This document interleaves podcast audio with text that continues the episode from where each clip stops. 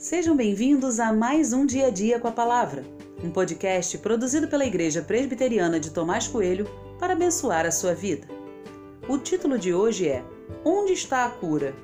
E tem por base o texto de Josué 1:8, que diz: Não deixe de falar as palavras deste livro da lei e de meditar nelas de dia e de noite, para que você cumpra fielmente tudo o que nele está escrito. Só então os seus caminhos prosperarão e você será bem-sucedido.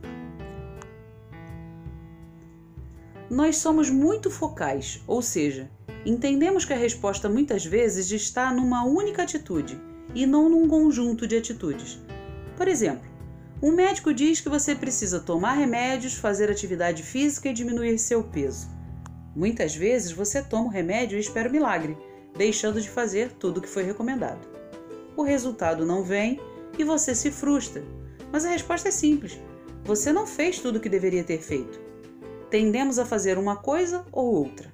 Fazer tudo é exigir muito, pensam alguns. Deus tinha acabado de dizer a Josué que ele precisava ter força e coragem. Se Josué tivesse um olhar focal, poderia entender que isso já era suficiente. Mas Deus logo a seguir diz que ele precisava também meditar dia e noite nas Sagradas Escrituras.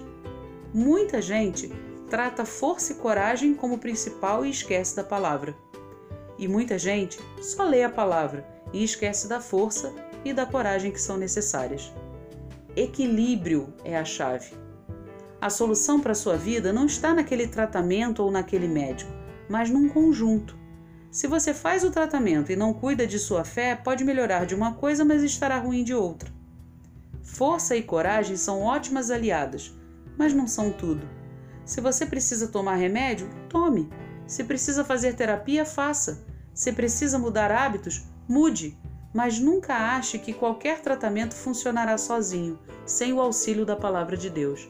Por isso, sempre medite nela de dia e de noite. Se esse foi o conselho de Deus para Josué, é porque é um conselho muito útil.